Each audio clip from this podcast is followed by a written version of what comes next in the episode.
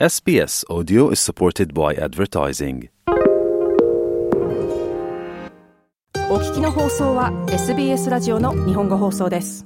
今夜はちょんまげのカツラをかぶってサッカー日本代表チームを応援する姿でおなじみのちょんまげ隊長ツンさんこと角田博和さんにお話を聞きますツンさんは20年近くサポーターとして日本代表を応援する傍らで東日本大震災の被災地支援などボランティア活動や講演活動にも取り組んでいます。現在はオーストラリアとニュージーランドで共同開催されている FIFA 女子サッカーワールドカップで日本代表チームなでしこをニュージーランドで応援しています。インタビューの収録は7月31日日本対スペイン戦の試合当日の午前に行いました。まずは現地の様子を聞きました。初めてのニュージーランドですね、あまりにも豊かな自然と、たくさんの観光名所を見て、僕世界中いろいろ行ってるんですけど、また来たいとか、家族を連れてもう一度来たいと思ったので、そのぐらい素晴らしいなと思いましたね。ワールドカップ自体は、テレビで見るオーストラリアよりニュージーランドはそれほど盛り上がってない感じは、正直言って、えっ、と、します。あの、会場が満員でなく、本当ワールドカップなのに、この間の日本戦も6000人ぐらいしか入ってなかったので、満員じゃないんだってちょっとショックを受けつつも、ただ、そのホスピタリティっていうのを僕ずっと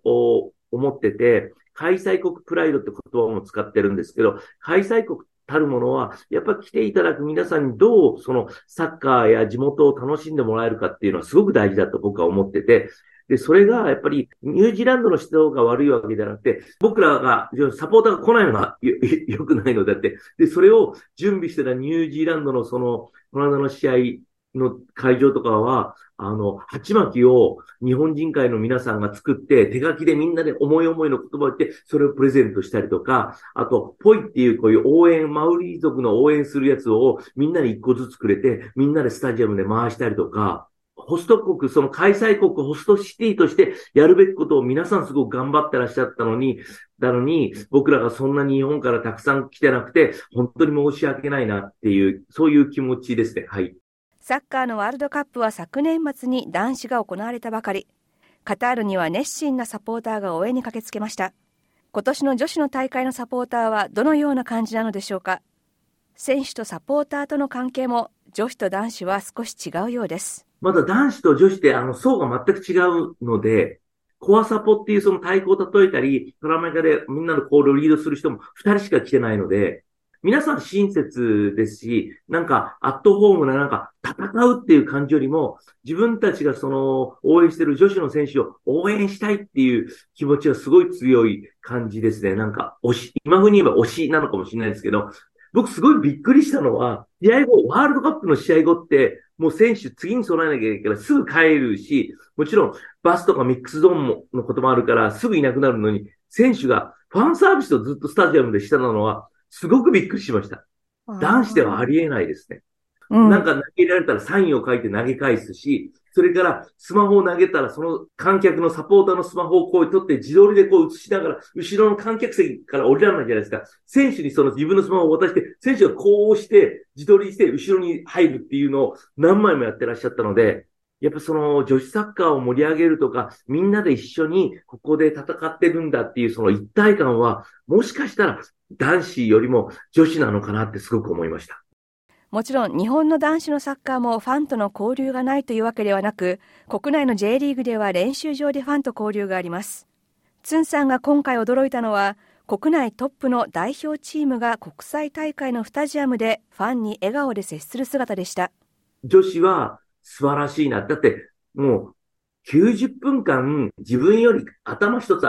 大きい相手と戦ってるわけじゃないですか。ヘトヘトですよ。僕だったらもうすぐ、もうロッカールーム行って、汗拭いたいし、と思いますけど、その後に笑顔でああやってファンサービス、ファンサービスって言葉も良くないと思うんですけど、ファンと交流してるっていうのは、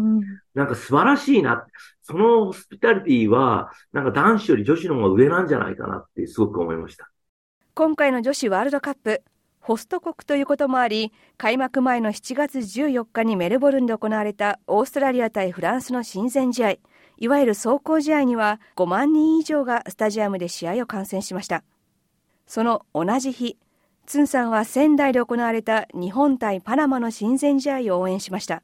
やっぱりあの、2万人のユアスタに相当招待券を配ったっていう話を裏事情で知ってても、1万人ぐらいしかいなかったので、そのワールドカップの行く、一個前の試合、要するに走行試合ですよね。走行試合で回らないっていうのは、ちょっと、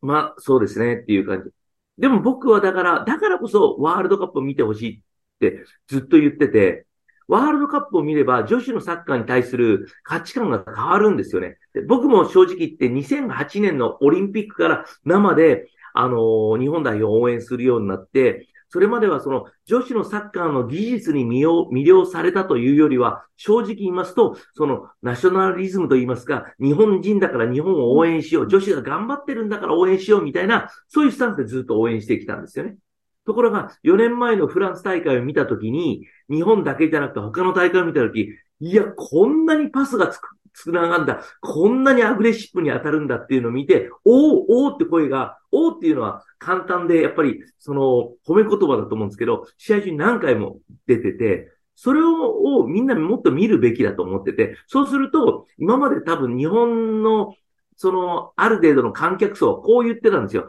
女子のサッカーねっていう感じで、やっぱ男子と比べて足が、男子よりは遅い、男子よりキック力がない、男子よりフィジカルで劣ってるって比べているんですよ。でも、本来は比べるものではないんですよ。だって、僕らは女子バレーで、女子バレーと男子バレーのアタックのスピードが違うので比べたこと一回もないじゃないですか。女子バレーは女子バレー、男子バレーは男子バレーっていうもので見るじゃないですか。女子ゴルフは女子ゴルフ、男子ゴルフは男子ゴルフ、女子ゴルフ男子よりキャリー飛ばないよねなんてことは聞いたことないですよね。でも、女子サッカーに関してはその言葉をすごくよく聞いてたんですよ。でも、ワールドカップを見て、ワールドカップって世界最高峰の大会じゃないですか。だから、世界最高峰っていうのはインプットされてて見るから、これより上がないと思って見るじゃないですか。男子とか関係ないカテゴリーだから。だから、その男子と女子を同じサッカーというカテゴリーに来るんじゃない。女子サッカーって一つのカテゴリーでワールドカップをしっかり見てもらえれば、すっごい総力だな、すごいアタッキングだなってこう見て、やっぱりそのスポーツの、それをもう欧米は4年前とかもっと8年前分かってるんですよね、皆さんは。だから今そのアメリカの女子サッカー選手の収入ランキングもすごくて、多分 J リーグの選手より全然すごいわけですよ。だからそういうことなのかなって、女子サッカーと男子サッカーがちゃんとインデペンデントで独立して、すごい競技だよっていうのを知るためには、やっぱワールドカップってこれの上の天井がない大会をしっかり僕らは見て、感動して、そしてその感動を日本で言えばウィリーグとかなでしこリーグにもうちょっと見て、女子のサッカーとしてのそのクオリティ、素晴らしさっていうのを分かんなきゃいけない。女子サッカーの素晴らしさを伝えたいという強い思い。ツンさんはニュージーランドに来てから女子サッカーの凄さをソーシャルメディアで発信しています。だから、よく男子サッカーでも女子サッカーでも、勝たせたいと思うならみんな来いよ、現地に。やっぱり1000人の声よりは1万人の声がヨーロッパの応援団みたいに来たら、やっぱ選手が辛い時に一歩出るし、辛い時に一歩1メートルボールを終えるし、本当に勝たせたいんだったら、やっぱ現地に来て応援する方がいいんじゃないかなって思ってるんで、まあ僕なりですけど、いろいろ一生懸命、その、鉢巻き作ったり、巨大な日の丸持ってきたり、で、ハリセンですね。ハリセンどこやったっけな？これですね、この配線を、で、これ何がいいかっていうと、音がすっごい大きいんですよ。これでやれば、まあ日本からサポーターが100人しか来なくてもみんながこれで叩けば、1000人分の音を選手に伝えられるなっていう感じでやってますね。ツンさんはまた、サポーター活動を通じても、東日本大震災などの被災地支援を続けています。日の丸も、あの、ちゃんと、日本って書いてくれて、これ全部、あの、手作りなんですよね。あの、被災地の子供たちの。で、あの、これは石巻の柄で、石巻って被災地の名前が入ってたりして、で、日の丸。で、これをつけた外国人は、やっぱり、あの、もちろん、その、相手チームのスペイン人だったらスペインを応援しますけど、オーストラリアの方、ニュージーランドの方だったら、これ日の丸つけたら、まあ、嫌顔にも 日本を応援しなきゃいけないなっていう。被災地のことを忘れない。被災地の子供たちが作った鉢巻きを身につけた世界の人の姿をテレビを通じて子供たちが見ることで励みになり、また世界に感謝を発信したいという気持ちも込められています。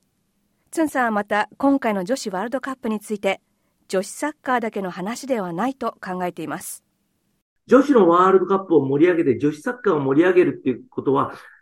サッカーだけじゃなくて女子のスポーツ全体に波及すると僕は思うよっていう。だからみんなもっと見てっていうことで、だから女子のスポーツでも男子より稼げるんだ。男子と同等にスタジアムをその4万人満員するスポーツって日本にはそんなないと思うんですよ。プロ野球と、えっ、ー、と、サッカー、両方とも男子のスポーツなんですけど、うん、だからそういう、いやいやみんながもっとその女子のそのアイデンティティとかインデペンデントな、そういうのをしっかり持ってくれば、全然、その対等なんだよっていうことも、スタジアム映った時に、まあ、ニュージーランド本当ガラガラって申し訳ないんですけども、あの、オーストラリアでやってる試合を昨日もテレビで見てて、うわ入ってるねみたいな感じで。うん。女子の、あの、大会で、そんな、まあもちろんオリンピックありますけど、オリンピック以外で満員になるっていうのを、もっともっと日本のいろんな、その、ね、卓球でも、バドミントンでも、女子スポーツに、